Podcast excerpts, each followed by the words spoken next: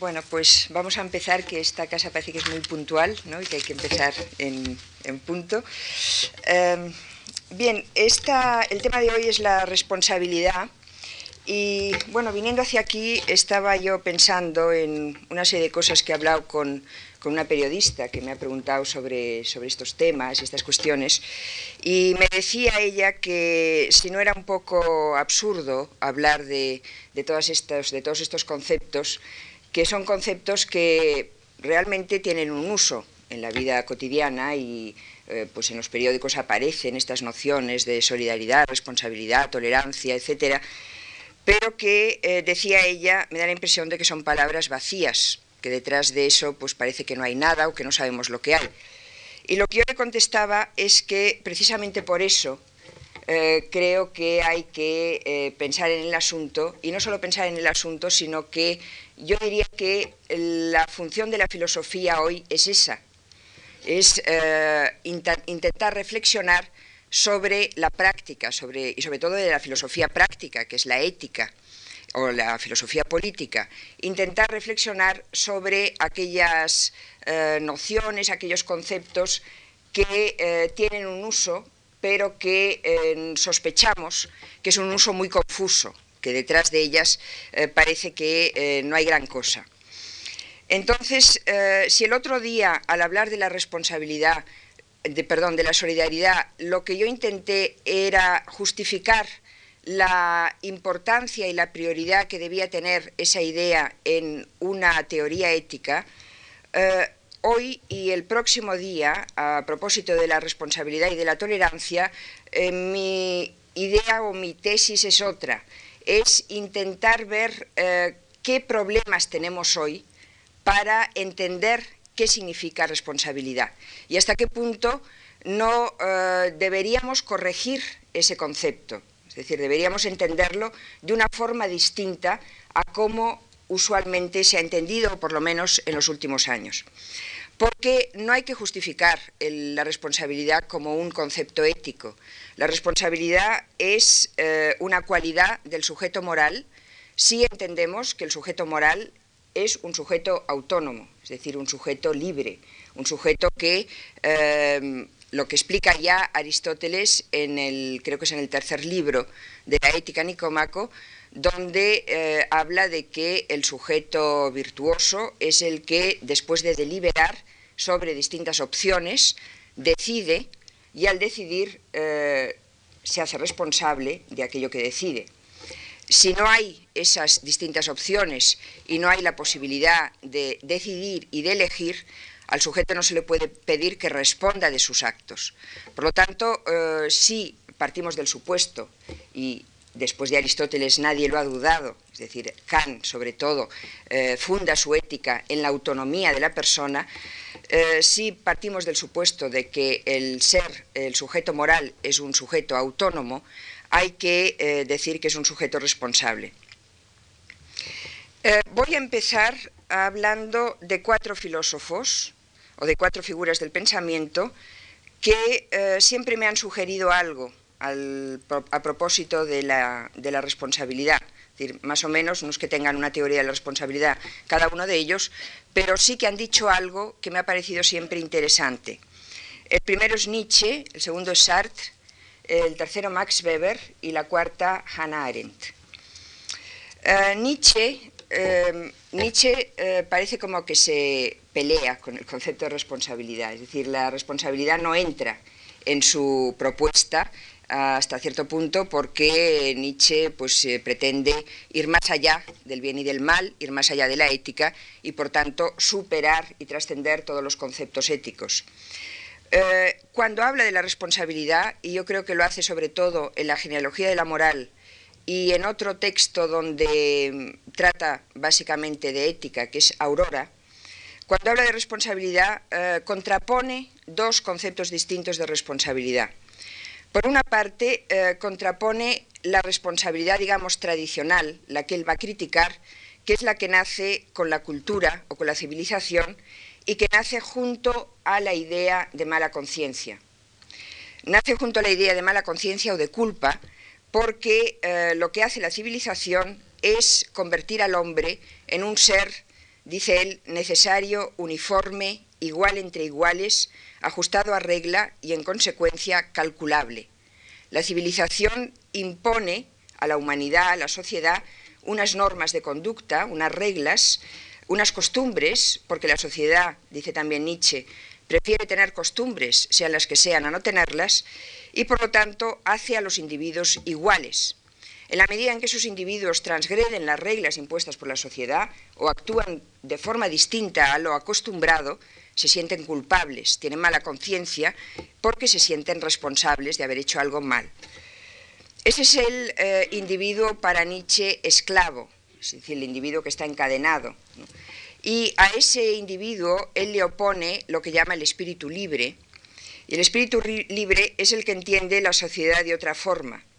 Es el hombre que no está sometido a la eticidad de las costumbres, sino que es el que se libera de esa eticidad, el hombre que no es ético, al que dice él le es lícito hacer promesas, porque es el que realmente eh, puede llegar a cumplir esas promesas, y que responde solo ante sí mismo. Esto quizás es lo más importante. O sea, así como los otros individuos han de responder de sus actos frente a la sociedad, el espíritu libre responde ante sí mismo. El espíritu libre se distingue del espíritu que no lo es eh, por este hecho, porque eh, no se siente encadenado, porque no tiene que responder frente a la sociedad, eh, porque es totalmente autónomo, es decir, él es la medida de su propio, de su propio valor, pero el ejercicio de la responsabilidad en ese individuo, y esa es la crítica que yo le haría a Nietzsche, es un monólogo. Es decir, no es una responsabilidad dialógica con los demás, con los otros, sino que el ejercicio es simplemente un monólogo, el individuo que solo tiene que darse cuentas a sí mismo. Otro eh, crítico de la responsabilidad, y junto mm, eh, a la crítica de la responsabilidad es un crítico de la moral burguesa, o él pretende ser un crítico de la moral burguesa, es Sartre. Eh, también en el caso de Sartre, la responsabilidad se configura en torno a una especial noción de libertad. Una noción de libertad que, paradójicamente, o sea, al contrario de Nietzsche, no hace al individuo responsable solo ante sí mismo, sino responsable ante el todo de la sociedad. Y no solo de la sociedad presente, sino de la sociedad futura, es decir, ante la humanidad en general. Eh, dice Sartre concretamente, dice, cuando decimos que el hombre se elige, esa libertad de elección absoluta, entendemos que cada uno de nosotros se elige, pero también queremos decir con esto que al elegirse elige a todos los hombres. Esa libertad ontológica ¿eh? es una libertad terrible, es una libertad que produce angustia, porque eh, la decisión que toma el individuo es una decisión que no debe estar subordinada a ningún consejo, a ninguna autoridad, a ningún código, a ningún mandamiento, a ninguna ideología, a ninguna religión, porque cualquier cosa de esas es caer en la mala fe, según Sartre. Entonces tiene que ser una, en, en cada momento el individuo es inventa su propia moral inventa su decisión. Pero en esa invención sabe que es responsable del futuro de la humanidad, porque al elegir cualquier cosa, al tomar una opción, elige un prototipo, una imagen de hombre. Por ejemplo, pues si eh, yo, bueno, yo difícilmente podría ser objetor de conciencia, pero un joven objetor de conciencia, eh, al elegir al, hacer esa protesta, al, oponerse al, servicio militar, está configurando un nuevo tipo de persona. Es decir, está eh, comprometiéndose no solo él, sino comprometiendo a toda la humanidad. No elige solo por sí mismo. la moral sartriana tiene esa paradoja, ¿no? que es una moral de situación, pero una moral de situación que tiene la exigencia de universalidad como cualquier otra moral. Eh, no elijo solo por mí, sino que elijo por toda la humanidad. Por eso, porque la responsabilidad es tan absoluta, es tan tremenda, eh, esa responsabilidad produce angustia y por eso eh, Sartre entiende que la libertad es una condena. Esa frase tan conocida, estamos condenados a ser libres. porque no hay ningún Dios ni ninguna supuesta naturaleza humana eh, que esté ahí para justificar cualquiera de las actitudes que yo tome o cualquiera de las opciones que yo tome. Es decir, no hay una moral predeterminada anterior a la acción, ni hay otra verdad que la que los hombres eligen como tal. Si optan por el fascismo, la verdad es el fascismo. Esta ausencia de valores a priori, es decir, la ausencia de valores a priori quiere decir que no hay valores, no hay esencia de los valores. No hay una esencia de los valores, sino que los valores los determina la existencia, por el hecho de que los valores se hacen existencia, se hacen realidad, eh, se hacen acción, se convierten en valor. Eh, esa ausencia de valores a priori eh, insiste en la importancia y en la necesidad de la acción. El único criterio de la ética sartriana es el criterio de, actuar, inventar en nombre de la libertad. Esto por una parte es cierto, es decir, es cierto que eh, la responsabilidad no solo es una responsabilidad después del hecho, sino que es una responsabilidad ante el futuro, es una responsabilidad también a priori. Ahora bien, en lo que no hay que estar de acuerdo, o sea, yo aquí haría una crítica a Sartre igual a la que le, he hecho antes a Nietzsche, en lo que no se puede estar de acuerdo es en que el punto de partida es esa libertad total, desarraigada, sin ningún contenido pasional. Esta libertad es tremendamente peligrosa porque eh, o nos condena o nos eh, echa en el más absoluto escepticismo y por tanto inmovilismo escéptico o en una total irresponsabilidad. Eh, cito aquí a un filósofo catalán muy poco conocido, Federico Riu, un filósofo catalán afincado en Venezuela, de quien he leído un texto sobre Sartre que es de las quizá de las mejores cosas que se han escrito sobre eh, la ética sartriana. Eh, dice a propósito de eso que esa libertad desarraigada es una libertad muy peligrosa. Dice, pensemos en un revolucionario como el que imagina Sartre. Sostiene la convicción de que la vida es injustificable, de que los valores son una invención, de que toda meta conlleva el peligro de degenerar en espíritu de seriedad. ¿Podemos imaginar un monstruo mayor? Es el tipo de monstruo que Camus ha pintado en Los Justos, en la figura del terrorista puro, cuyo secreto anhelo es, a fin de cuentas, hacer saltar el mundo en mil pedazos. Y es verdad, cualquier acción permanece injustificada para aquella existencia que carece de la pasión y del arraigo. Yo creo que la moral, esta es una idea que voy a defender eh, continuamente estos días, la moral nace del conflicto, nace del conflicto, la moral nace de la oposición de puntos de vista, pero esa oposición de puntos de vista nunca es una oposición desde cero, es una, pasión contra otra pasión, es un arraigo contra otro arraigo. Es decir, no se puede eh, pensar la moral desde fuera de la sociedad o de la comunidad humana. Tanto Nietzsche como Sartre lo que hacen es, lo que intentan hacer es rechazar la moral burguesa y acabar al mismo tiempo con la idea burguesa de responsabilidad. Pero eh, si partimos del supuesto al que me he referido hace un momento, de que la moral nace del conflicto con el otro, ni la moral solitaria de Nietzsche, es decir, la moral del individuo, del espíritu libre de cualquier cadena, del espíritu solo, ni la moral descontextualizada de Sartre, pueden ser eh, morales implicadas, emancipadoras, porque carecen de motivaciones no hay ninguna motivación, no hay ninguna oposición.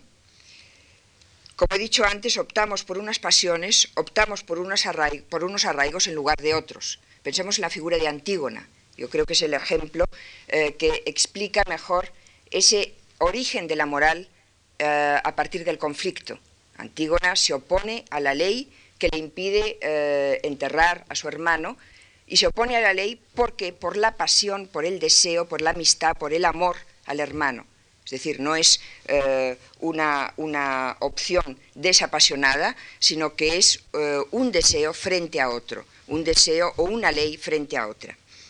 Entonces, eh, Sartre y Nietzsche creen que se oponen a una moral burguesa, pero quizá no consiguen oponerse tanto porque no consiguen superar ese individualismo, ese solipsismo que creo que es uno de los vicios de la modernidad que, eh, sin embargo, la teoría filosófica contemporánea, por lo menos teóricamente, como decía el último día, está superando. Hoy no partimos del individualismo, no partimos del sujeto opuesto a la sociedad, sino que partimos de la intersubjetividad y partimos de ese sujeto metido ya y en conflicto con la sociedad y eh, arraigado en la sociedad. Mm, para cambiar ese paradigma eh, nos ha ayudado mucho el pensamiento marxista, quizá el que más. Aunque eh, el pensamiento marxista no sea tampoco el mejor punto de partida para eh, repensar y recuperar una noción de responsabilidad que nos sirva hoy. Por una parte, el pensamiento marxista es el que mejor y más claramente ha dicho que la conciencia es una producción social. Pero por otra parte, el marxismo creo que no escapa eh, ni siquiera en sus versiones que quieren ser más, más apegadas a los textos eh, marcianos y a los textos donde se afirma el individuo, eh, no escapas a un cierto determinismo. Entonces, ese determinismo es, niega la responsabilidad, niega la responsabilidad individual. Si todo es una producción social, el individuo acaba desentendiéndose de lo que ocurre y opta por no responder de nada. Si todo está más o menos predeterminado, si hay una infraestructura económica, si hay unas ideologías, eh, si hay una serie de condicionantes que me obligan a pensar como pienso y me obligan a actuar como actúo, finalmente yo no soy responsable de nada, la responsable es la sociedad en general. Porque eh, la responsabilidad y la culpa, pese a lo que dijera Nietzsche, son dos conceptos que se dan la mano. Dos conceptos que se dan la mano y que Nietzsche también tenía razón. Habrá que superar esa idea de responsabilidad ligada únicamente a la idea de culpa. Pero, sin embargo, la responsabilidad y la culpa son dos conceptos que todavía siguen ligados y deben seguir ligados.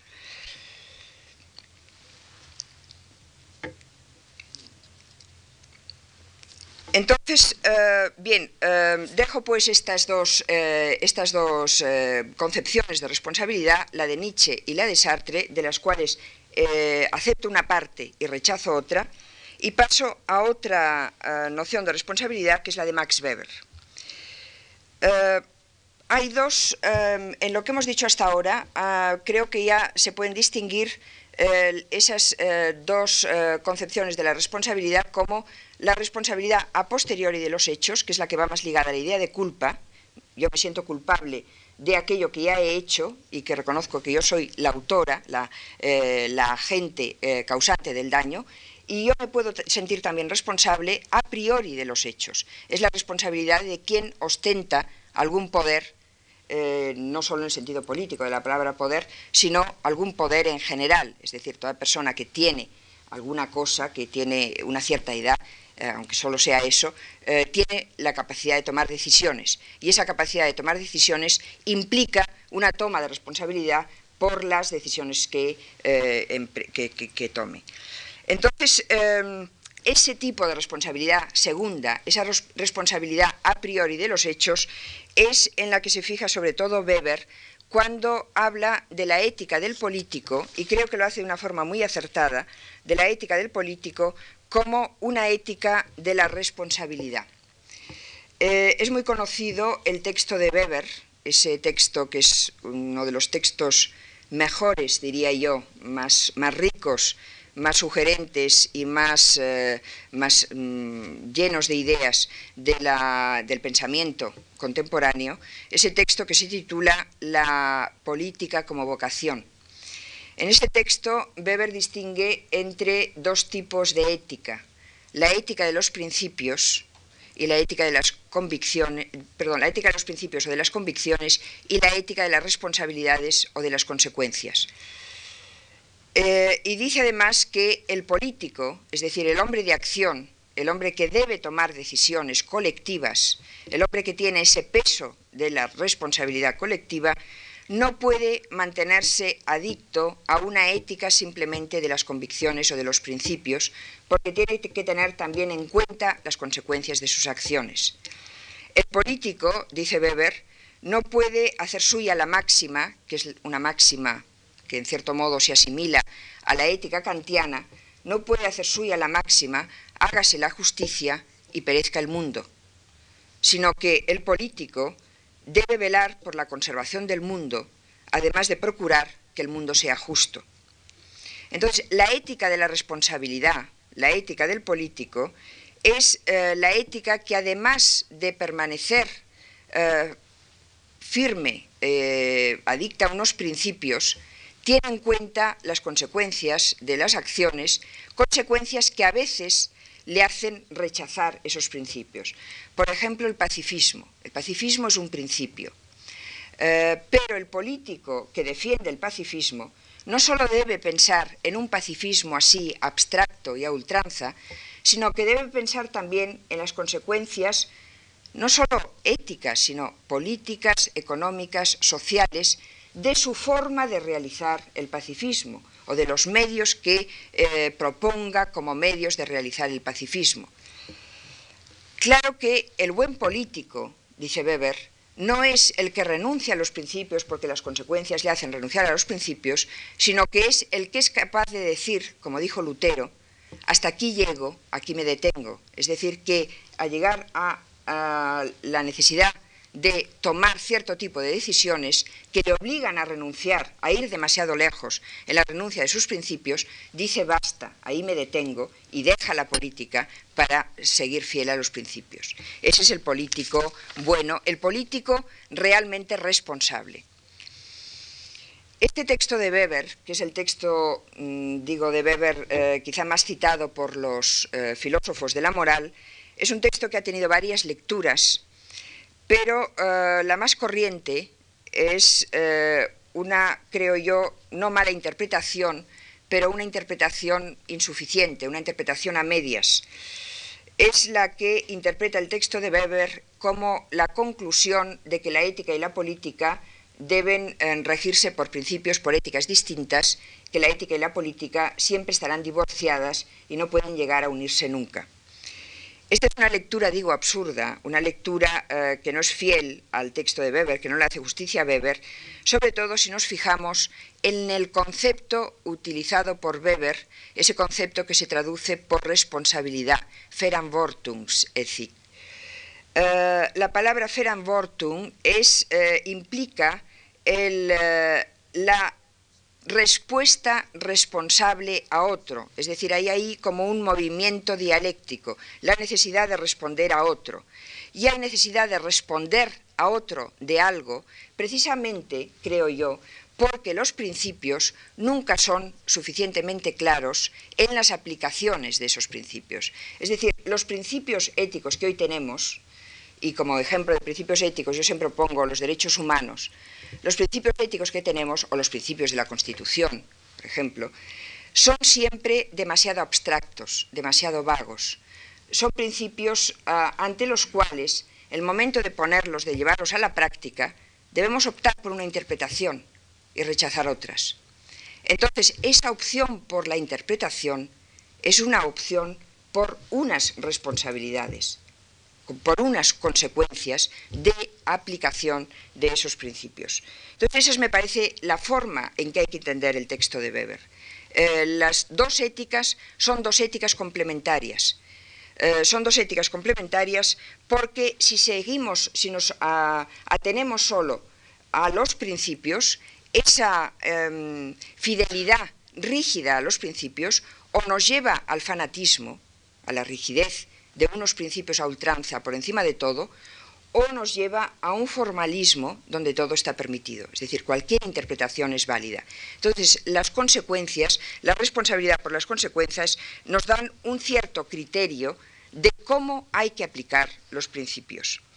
O sea que, eh, para resumir esto, eh, creo que a Weber no se le ocultaba el, eh, este extremo tan importante de que los principios eh, cada vez se nos escapan más de las manos, cada vez son más abstractos, y eh, su insistencia en el valor de las consecuencias como medida de la responsabilidad derivaba de dos convicciones fundamentales. La convicción de, que las grandes ideas siempre son demasiado abstractas y vacías, porque son universales, y la convicción de que quien tiene el poder de la acción colectiva ha de responder de ese poder a muchos niveles, ante todos aquellos a quienes representa. y entonces tiene que tener en cuenta las, consecuencias. Esta interpretación es la que eh, es una interpretación similar a la que yo haría y he hecho del principio ético el fin justifica los medios o el fin no justifica los medios. Eh, creo que en ética es muy difícil distinguir entre fines y medios, precisamente porque los fines son siempre fines muy abstractos. Fin como la igualdad, el fin como la libertad, son eso que decía al principio, palabras bastante vacías de contenido. No sabemos exactamente cómo se realizan y cómo debe realizarse la igualdad o la libertad.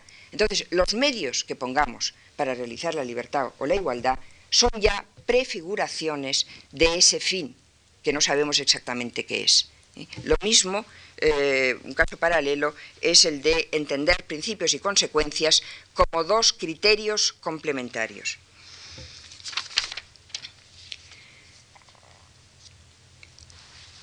Bien, otra ah, acepción de la responsabilidad que eh, me parece interesante es la de Hannah Arendt.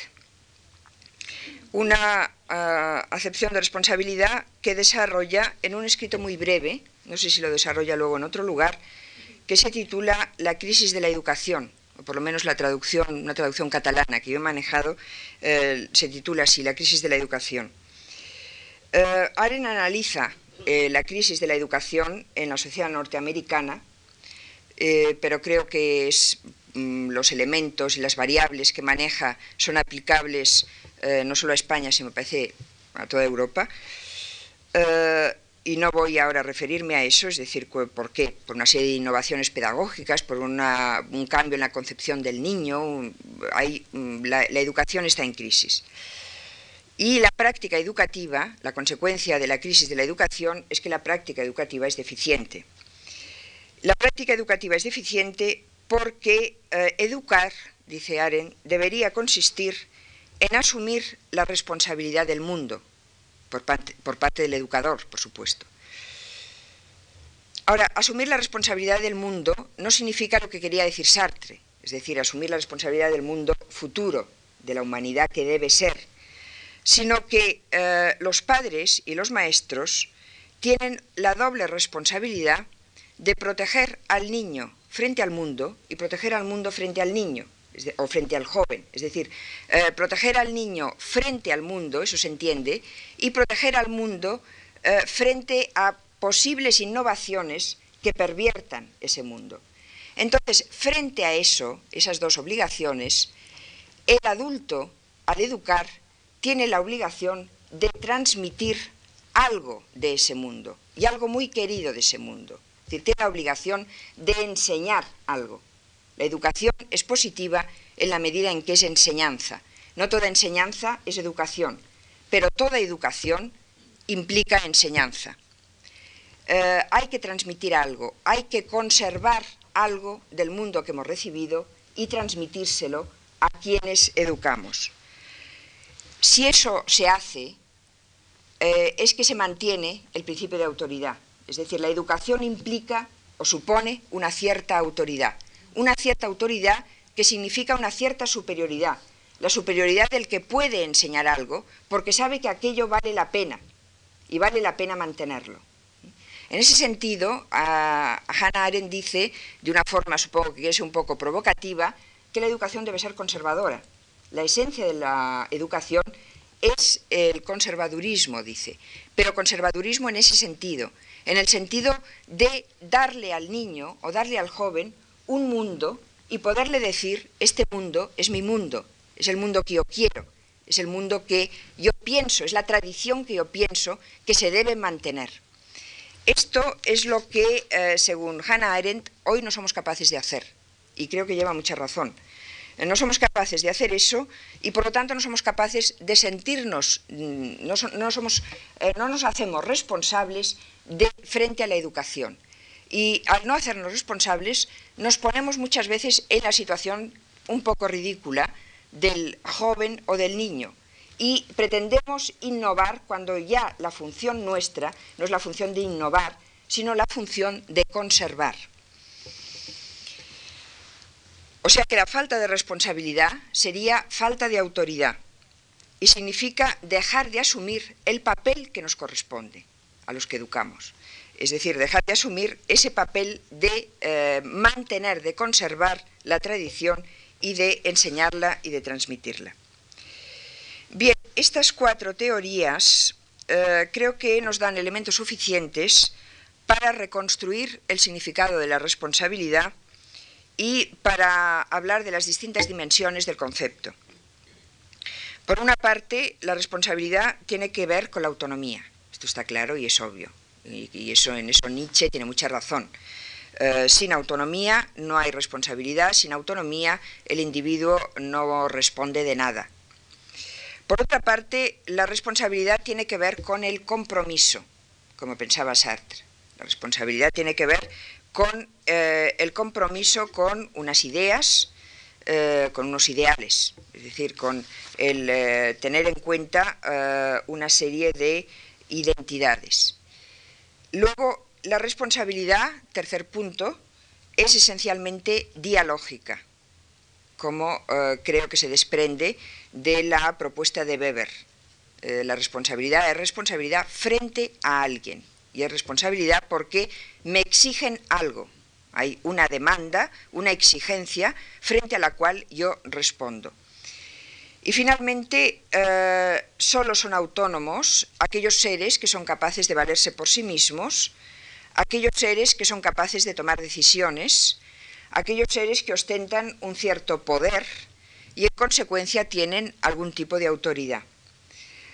Por lo tanto, ningún ser humano mayor de edad, y mayor de edad en un sentido psicológico, no solo cronológico, sino psicológico, puede esquivar la misión de tener que responder de algo frente a alguien, porque ineludiblemente ha de encontrarse en situaciones de poder, y eh, vuelvo a decir, eh, pienso poder en ese sentido eh, más general, de ser propietario, en el sentido en que hablaban de propiedad los clásicos modernos, ¿no? como Locke, ser propietario de la propia persona y del fruto del propio trabajo, y por lo tanto eh, ese poder implica el tomar decisiones y el responder de esas decisiones. Y eso eh, en todos los niveles, es decir, desde el nivel familiar, escolar, eh, universitario, profesional y político. Teniendo en cuenta que la autonomía nunca es absoluta, como pensaba Sartre, eh, la autonomía nunca es absoluta, no excluye conexiones y no excluye eh, ligazones con la realidad. Nadie es totalmente autosuficiente ni, ni actúa solo para sí mismo. O sea que el movimiento responsable es un movimiento que debe ser doble.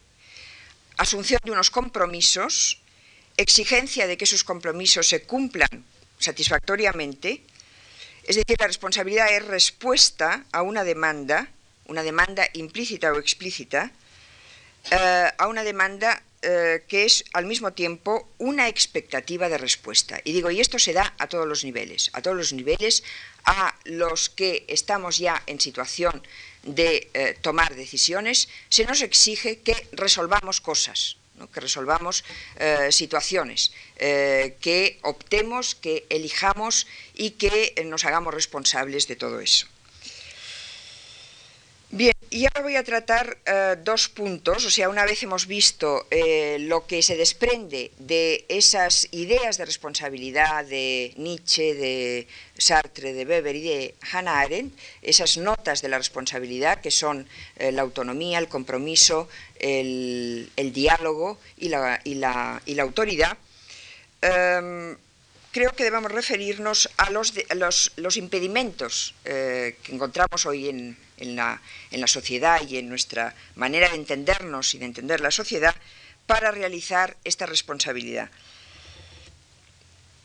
La exigencia de responsabilidades, si hay esa relación, digo, dialógica, ¿no? de demanda de unas respuestas, la exigencia de responsabilidades supone compromisos e identidades mínimamente claros. Y eh, el otro día me referí ya de paso a uno de los eh, problemas eh, con los que hoy nos encontramos, que es la falta de identidades claras. El socialismo, no sabemos lo que es, eh, Europa, no sabemos lo que es, eh, no sabemos lo que somos nosotros. es decir, mm, las identidades son muy imprecisas. Realizamos unas funciones, esas funciones están más o menos definidas, pero no tenemos unas nociones mínimamente globales como parece que en otras épocas ha habido. Cuando eh, comparamos nuestra sociedad con el mundo griego, pues el mundo griego parece que sí, que tenía una concepción de lo que era el individuo bastante clara y eh, podía hablarse de una identidad del individuo muy precisa y muy bien delimitada y con unas funciones que permitían hablar precisamente de virtudes, de unas cualidades del individuo como ciudadano de la polis. Eh, pero hoy no todas las identidades se encuentran claramente definidas ni eh, precisadas de una forma diáfana, clara. Por lo tanto, tampoco, si las identidades no están claras, no sabemos cuáles son los compromisos. Es decir, a ciertos niveles podemos decir eh, con bastante claridad eh, en qué consiste ser un buen médico, ser un buen abogado, ser un buen pintor, ser un buen futbolista. Pero cuando la función es un poco más difusa, ¿eh? entonces ya es mucho más difícil precisar en qué consiste ser una buena madre, ser un buen hijo, eh, es decir, y sobre todo en qué consiste ser una buena persona. Esto quiere decir no que falten las obligaciones o las exigencias, sino que la manera de realizar esas obligaciones o esas exigencias es más variable. Hay más opciones, formas distintas de realizarlo. Y cualquier intento de definición se acerca mucho al estereotipo y tiene ese peligro. Pero de ahí no se sigue que las responsabilidades se limiten a los códigos de deberes establecidos, que es una de las cosas que yo veo que hoy eh, se exigen más. O sea, a, mí que me dedico a estas cosas, ¿no? a, ética, eh, cuando eh, me llaman para que esté en mesas redondas, para hablar pues, de, cuestiones de lo que se llama hoy ética aplicada, ética práctica, eh, pues por ejemplo, pues eh, delante de médicos o delante de enfermeras, lo que ellos piden es una especie de deontología profesional, ¿no? Es decir, bueno, un código de cuál es nuestra función en cada momento, qué debemos hacer, cómo debemos atender al moribundo, por ejemplo, ¿no? ¿Qué es, eh, qué, cuáles son las normas, ¿Qué, qué es lo que hay que hacer. Entonces hay como esa necesidad de tener las funciones claras para saber cuáles son las obligaciones y, por lo tanto, cuáles son las responsabilidades. Pero eso cada vez es más difícil darlo a todos los niveles y, sobre todo, es más difícil darlo de una forma coherente. Una de las teorías eh, sociológicas eh, contemporáneas que más han influido, por ejemplo, en la tesis de McIntyre de que hoy no es posible hablar de virtudes, es la tesis de Goffman de que el individuo representa en la sociedad distintos papeles y esos distintos papeles exigen de él cualidades distintas, incluso contradictorias. Y por eso no se puede hablar de virtudes en ese sentido griego, de excelencia de la persona, porque no se sabe lo que es la persona fuera de las distintas funciones que va realizando. Bien, pues esa indefinición nos, eh, es, una, es, un, es, uno de los problemas que nos eh, confunden al hablar de responsabilidad.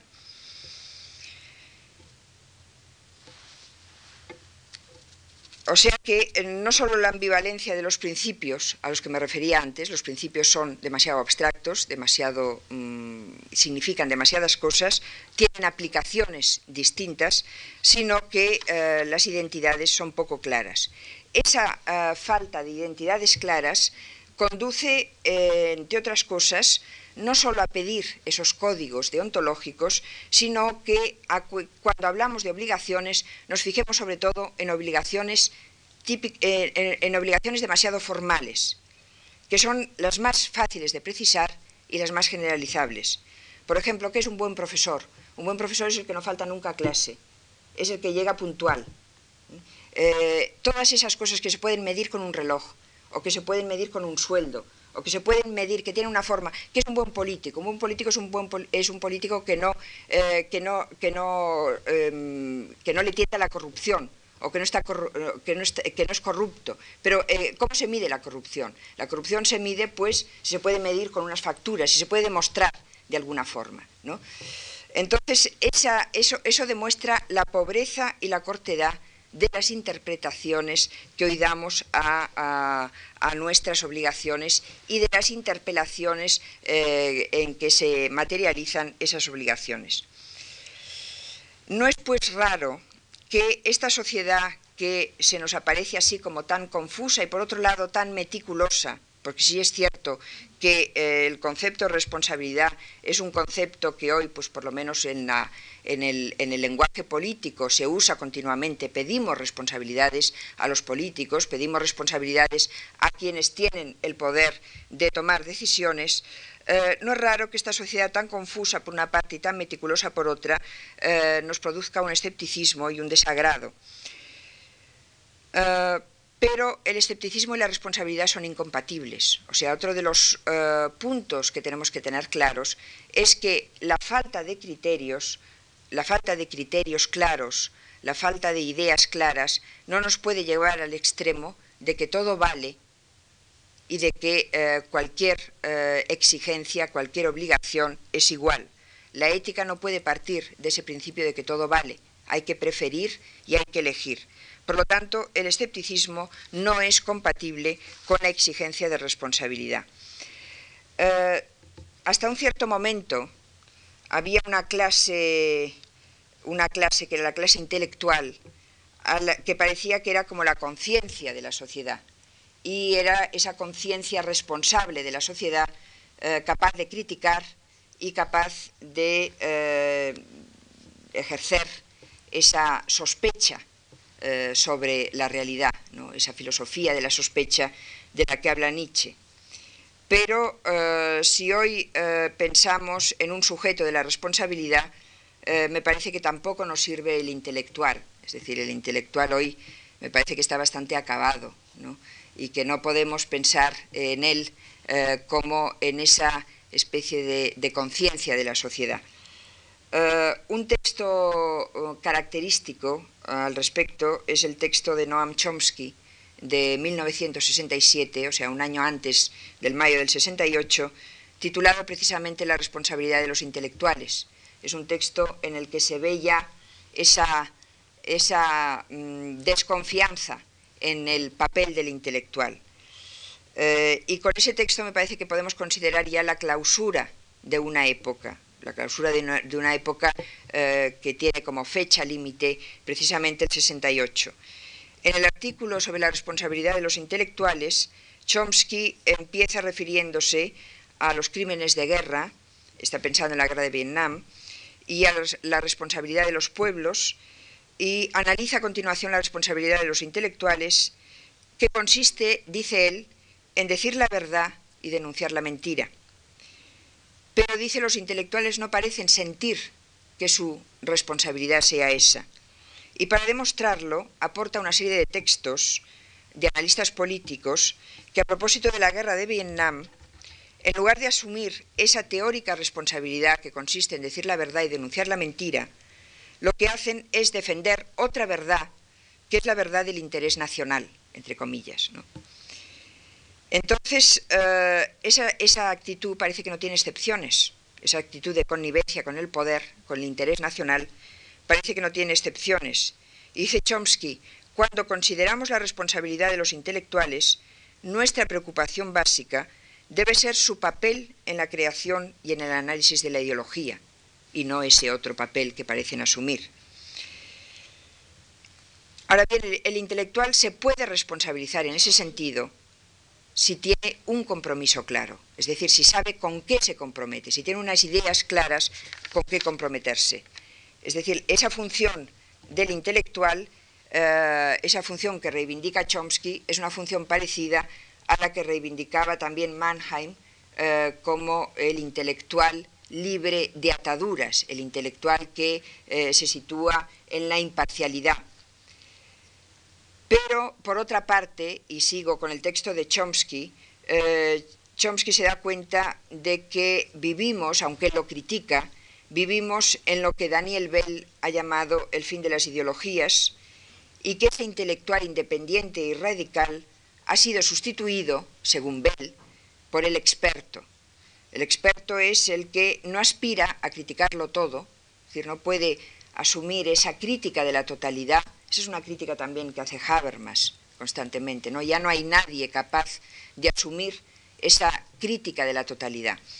Eh, el experto ya no puede eh, asumir esa crítica de la, de la totalidad, no pretende cambiarlo todo porque sabe muy bien que carece de competencia para ello. Solo puede cambiar o transformar o criticar aquello de lo que sabe, aquello que conoce bien, aquello sobre lo cual es competente.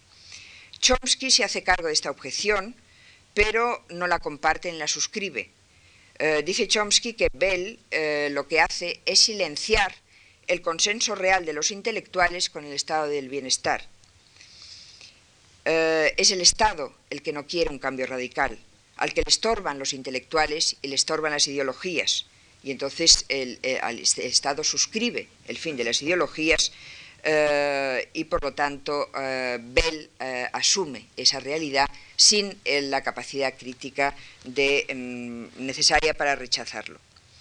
Ahora, sean cuales sean esas razones, y tenga razón quien la tenga, o Chomsky o Bell, lo cierto es que hoy las ideologías no son, potentes, eh, que es cierto eh, es que el pensamiento es débil, eh, aunque el otro día decía que, me parece que estamos ya un poco de vuelta de ese pensamiento débil y que, en fin, la apertura al futuro eh, nos eh, obliga a pensar en algo más constructivo que lamentarnos de la falta de ideologías, la falta de fundamentos, la falta de criterios, la debilidad del pensamiento. pero es cierto, y esa es la pregunta con la que acaba Chomsky el artículo, es difícil hoy que alguien se pregunte qué he hecho yo ante un problema o un daño colectivo decir, la falta de, ideologías, la falta de compromisos, la falta de identidades nos desresponsabiliza de muchos de los problemas y los daños que son problemas comunes, problemas colectivos. Es difícil que hoy alguien se pregunte qué he hecho yo. ¿Qué he hecho yo ante pues el fascismo, ante el terrorismo, ante la guerra, ante la miseria de ciertos sectores? Y no solo qué he hecho yo para que esto ocurra, que quizá esa pregunta no tiene respuesta, sino qué he hecho yo o qué estoy haciendo para que esto deje de ocurrir. Y que esa sería la pregunta que deberíamos hacernos. ¿no? ¿Qué he hecho yo o qué estoy haciendo para que esto no ocurra más, para que esta situación no se mantenga? Entonces, esto eh, no se lo plantea nadie y el que no se lo plantea no tiene derecho a acusar a nadie. El hecho de que la pregunta deba ser esta eh, creo que eh, nos indica que el concepto de responsabilidad es un concepto que debe cambiar.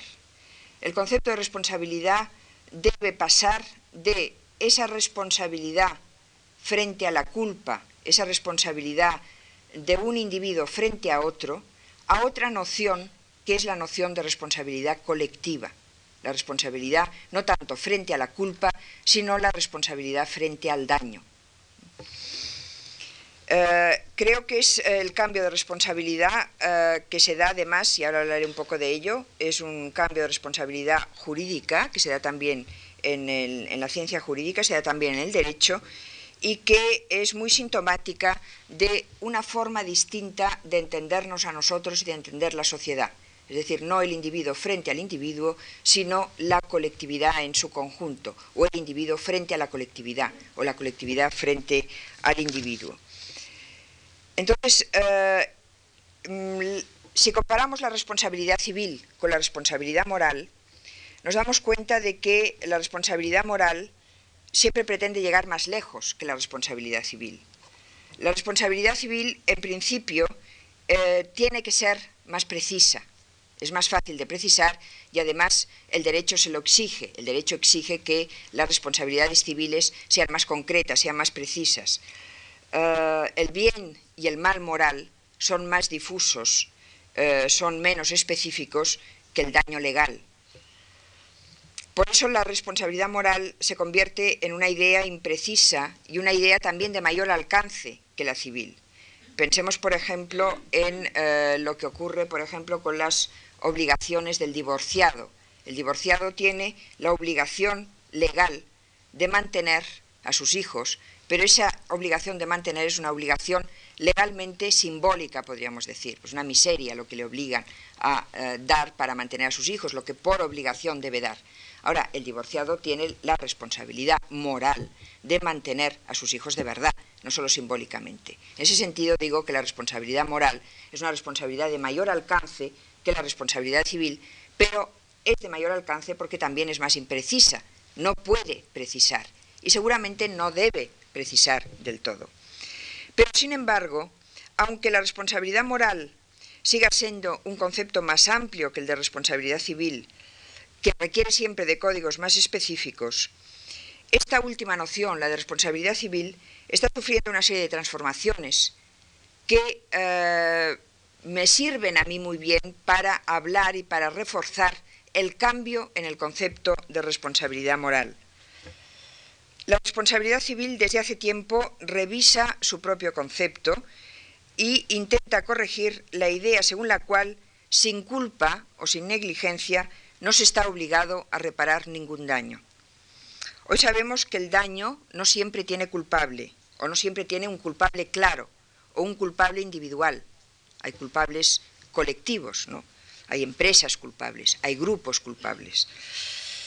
Y por lo tanto vemos que hay una ausencia de correlación directa entre el daño y la culpa y que sin embargo eso no exime del deber moral de reparar el daño y tampoco el deber legal hasta cierto punto.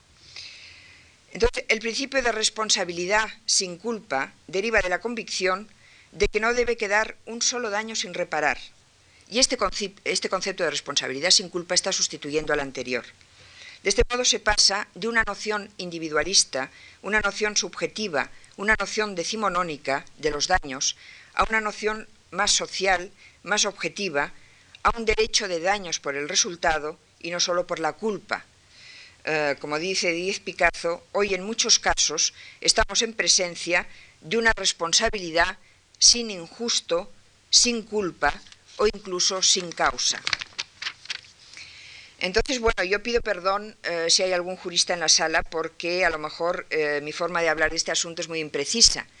Pero si yo no he entendido mal en las pocas cosas que he leído sobre esta evolución del concepto de responsabilidad jurídica, eh, se está pasando hoy de un concepto de responsabilidad por culpa a un modelo de responsabilidad llamado responsabilidad objetiva. Este tránsito de un modelo a otro de responsabilidad implica revisar ideas tan ligadas a la noción tradicional de responsabilidad como la idea de que la culpa no deriva siempre del hecho de que haya una relación de causalidad entre la conducta de la gente y el daño causado. Se produce una explosión de gas. Eh, pues a lo mejor no hay un agente culpable en el sentido de que hay, una negligencia culpable del daño producido. Y sin embargo ese daño quizá podía ser previsto, quizá no podía ser eh, previsto, quizá, podía ser evitado, quizá no podía ser evitado, pero en cualquier caso debe ser reparado de alguna forma ese daño. O también eh, el modelo de responsabilidad objetiva eh, introduce la idea de que no basta resarcir de los daños, sino que también hay que prevenirlos cuando son previsibles, o que el resarcimiento puede ser un deber incluso cuando no hay culpable ni causante, porque se trata de daños inevitables. Pensemos, pues, qué sé yo, en inundaciones, en accidentes, en catástrofes naturales, en enfermedades. ¿Quién se hace cargo de esos daños? ¿Quién se hace cargo de esos riesgos? ¿Quién es responsable de todo eso? Eh, la preocupación de los juristas es una preocupación eh, que va eh, más directamente a la eficacia del modelo de responsabilidad. Es decir, qué modelo de responsabilidad es más eficaz para prevenir daños, qué modelo de responsabilidad produce y como consecuencia una mayor seguridad. creo que ahí es donde entra en función como complemento de esa eh, preocupación de la responsabilidad jurídica, que digo es una responsabilidad más limitada, la responsabilidad política o la responsabilidad moral. Frente al daño, debe haber como una especie de aplicación de la justicia distributiva, de tal forma que no siempre sean los mismos los que sufran daños. Es decir, que el sufrimiento también hay que repartirlo. Y hay la obligación y la responsabilidad de repartir el sufrimiento y de resarcir de los daños, aunque no haya culpable, aunque no haya un responsable causante directo del daño, aunque se trate de un daño que, porque era inevitable, no se podía prever. Entonces, en este sentido, eh, creo que por parte del derecho y también por parte de la ética, estamos hoy eh, viendo el cambio, eh, asistiendo al cambio de una transformación del concepto de responsabilidad muy coherente con esa transformación teórica del eh, paradigma filosófico de no partir solo del individuo y de la relación individuo-individuo, sino del todo de la sociedad y de problemas que son problemas colectivos que nos conciernen a todos, aunque directamente no nos afecten. Esa, eh, digo yo, es un cambio, es un cambio de paradigma y es un cambio de concepción eh, que, bueno, lo podemos ver en nociones tan, tan eh, que hemos tenido nosotros tan asumidas y que hoy también empiezan a estar en desuso, como puede ser la noción de pecado. O sea, frente a una ideología religiosa, el pecado es la desobediencia a una ley divina y entonces hay, eh, según eso, eh, unos pecados bastante claros como desobediencia a los mandatos, a los mandamientos, eh, que también son mm, bastante específicos, sobre todo algunos. En cambio, si hoy nos preguntaran qué significa para nosotros el pecado hoy, pues nos encontramos con lo mismo que decía la responsabilidad sin culpa, ¿no? que parece que sí que podemos hablar de pecados, eh, no se nos ocurriría, por ejemplo, pues hablar de los pecados del sexo, creo yo. Eh, no, se nos ocurriría hablar del sexto mandamiento como prototipos de pecado, sino que hablamos, pues eso, del hambre en el mundo, de la miseria, de las guerras, eh, de todos esos males que son males colectivos y que son pecados sin pecador. Es decir, que no hay como un culpable, un pecador, un causante, de un sujeto eh, de esos pecados, pero que sí que son males que, eh, frente a los cuales debemos sentirnos responsables todos. Y en ese sentido eh, creo yo que hay que hablar de responsabilidad colectiva. Todas, estas, todas las variables que he manejado hasta ahora nos llevan a una especie de responsabilidad sin sujeto. Y esa responsabilidad sin sujeto eh, creo yo que ha producido otro efecto, del cual a otros propósitos han hablado también algunos autores, y es el desplazar eh, la responsabilidad casi mm, unilateralmente a la clase política.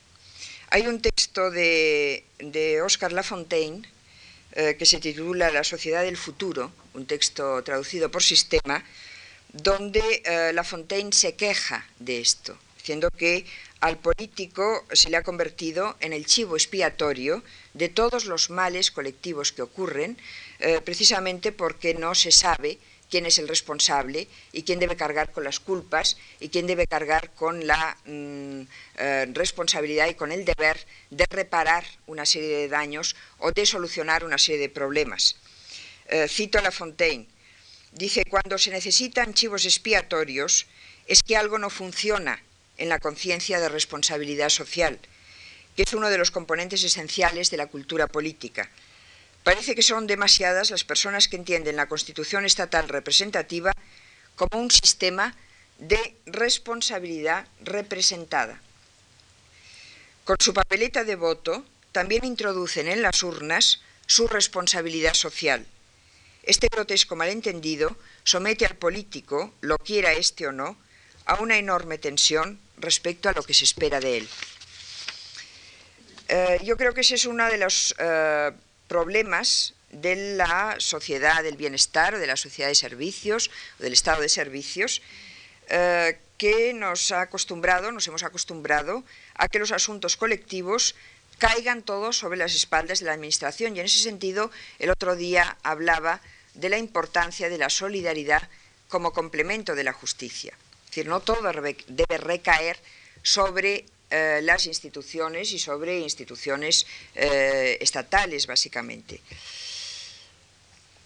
Em, y, sin embargo, eh, no ocurre a todos los niveles. Es decir, que sí que hay una desresponsabilización de la ciudadanía, digamos, respecto a muchos problemas, y sin embargo, paralelamente nos damos cuenta de que la toma de responsabilidades no es tan difícil porque en algunos ámbitos, como por ejemplo la ecología o el pacifismo, que quizás son eh, los dos temas a los cuales nos sentimos hoy más sensibles, ahí sí que me parece que ha sido bastante fácil la eh, eh, toma de conciencia de toda la sociedad de que es una responsabilidad de todos el solucionar esos problemas. Y los movimientos sociales van un poco hoy, eh, la mayoría, en ese sentido.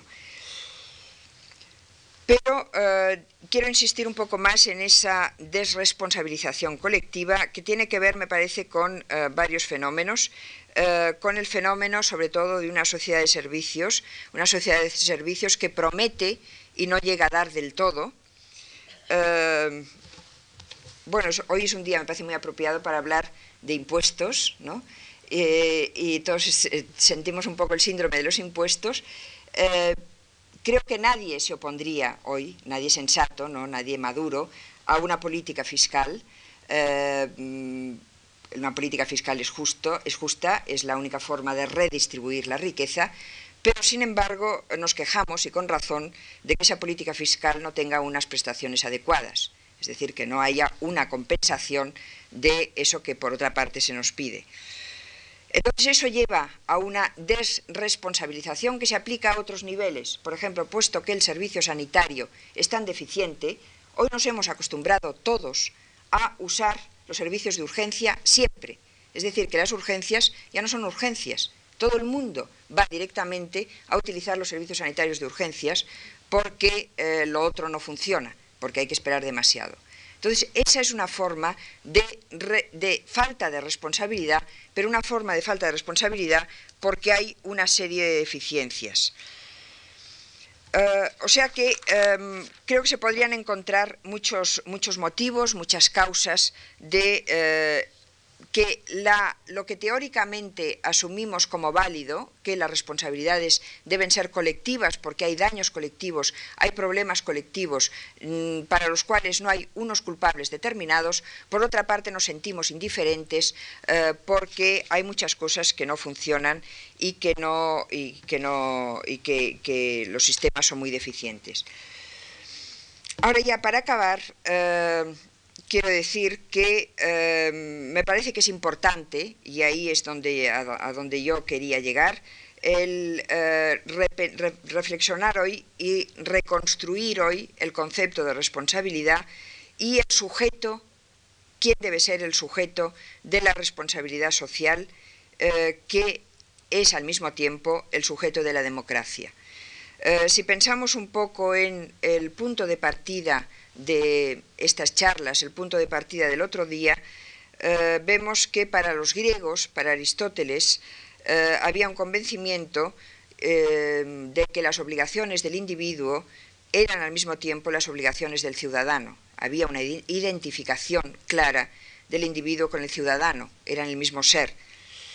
La ética cristiana, la ética medieval, reconoce un individuo autónomo, un individuo independiente pero no independiente frente a la ley de Dios. Tiene un individuo que sabe muy bien cuál es la ley, sabe muy bien cuáles son las obligaciones y por lo tanto sabe mm, qué debe hacer para vivir dignamente. El siglo XVI mm, individualiza aún más al sujeto, pero hay, otra, hay otro asidero del sujeto que es la razón, confía en la razón. Es decir, al sujeto la razón eh, le dirá es lo que debe hacer. Para Kant, la moral, el imperativo categórico, es un factum de la razón. Hay una confianza eh, desmedida, una confianza eh, desmesurada en la razón. Hoy el único criterio de racionalidad es el diálogo. Eh, la democracia y los acuerdos que salgan de la democracia es el único criterio que tenemos de racionalidad. Por eso una de las críticas que se hacen eh, a las teorías éticas de nuestro tiempo es que todas ellas son éticas que eh, proponen un único criterio, que es el criterio del procedimiento. O sea, eh, lo que propone es un procedimiento del cual saldrán unas decisiones justas si el procedimiento también es justo. Pero al mismo tiempo sabemos que el procedimiento democrático no es perfecto, ni mucho menos. La democracia representativa eh, no lo es eh, y no lo es satisfactoriamente y en la democracia no hay suficiente participación. Por eso, por eso, porque hay esas fisuras y porque hay esos fallos y porque debemos confiar en el diálogo y en la comunicación, porque parece que es el único, eh, el único asidero que tenemos, conviene ir aprendiendo y conviene seguir reflexionando sobre el sentido de la responsabilidad social o de la responsabilidad colectiva, que equivale, como decía, a descubrir el sujeto de la democracia. Esta tarea eh, creo yo que no puede significar otra cosa que un reparto de responsabilidades, como he dicho antes, para que el daño también esté repartido y para que el daño esté mejor distribuido. O sea, creo que es una forma de entender y de aplicar la justicia distributiva. Es un problema de la justicia distributiva. No siempre tienen que ser los mismos los que carguen con eh, todo el sufrimiento del mundo.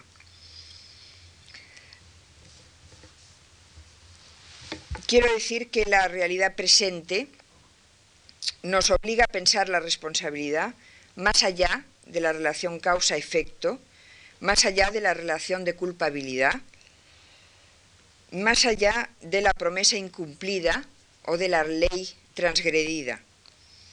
Eso correspondía a tiempos en que el sujeto debía responder ante alguien concreto o ante una ley muy clara. Este esquema vale todavía, pero solo vale para algunos fenómenos, quizá para los que tenemos más cerca, más inmediatos, para aquellos fenómenos ante los que es posible preguntarse quién lo ha hecho. Pero existen multitud de otros problemas y de otros daños que exigen otra pregunta y que por lo tanto exigen también otra respuesta. No la respuesta a quién lo ha hecho, sino la respuesta a cómo hacer para evitarlo. O sea, una respuesta que no mira tanto al pasado como al futuro. Y creo además que ese es el móvil de los actuales movimientos sociales. Es un móvil que mira más hacia el futuro que hacia el pasado. ¿Cómo hacer para que la sociedad esté menos militarizada? ¿Cómo hacer para que el pacifismo sea más una realidad? ¿Cómo hacer para que la discriminación sexual eh, en el futuro eh, no sea tan evidente? Es decir, eh, son movimientos abiertos más hacia el futuro que movimientos que intentan ajustar cuentas con el pasado. La ética moderna eh, tiene que cambiar, lo he dicho varias veces, de, paradigma. Nietzsche decía que la ética se funda en la promesa. Y eso es cierto solo hasta un determinado punto. Yahvé ordena a Moisés, cumplid mi ley y os llevaré a la tierra prometida. Según eso, la moral que deriva de esa promesa es una moral que nace de la promesa. La sociedad moderna también explicó la moral a partir del contrato, a partir del contrato social, porque le preocupaba, eh, le inquietaba sobre todo el problema de explicar por qué el individuo tenía que someterse a una moral, a unas obligaciones, a unas leyes. Pero me parece que hoy los términos son distintos. Eh, hoy la moral no, deriva tanto de la promesa como de una realidad conflictiva, de una realidad de distintos puntos de vista, donde no hay una ideología parece predominante sobre otras.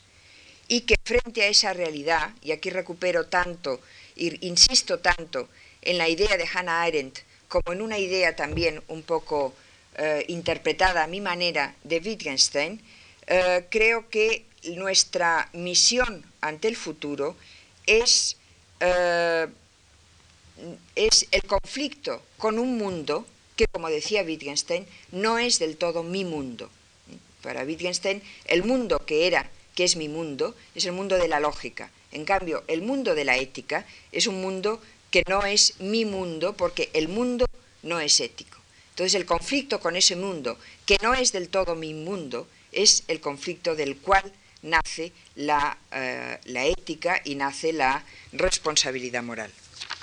Bueno, pues muchas gracias y hasta el lunes próximo.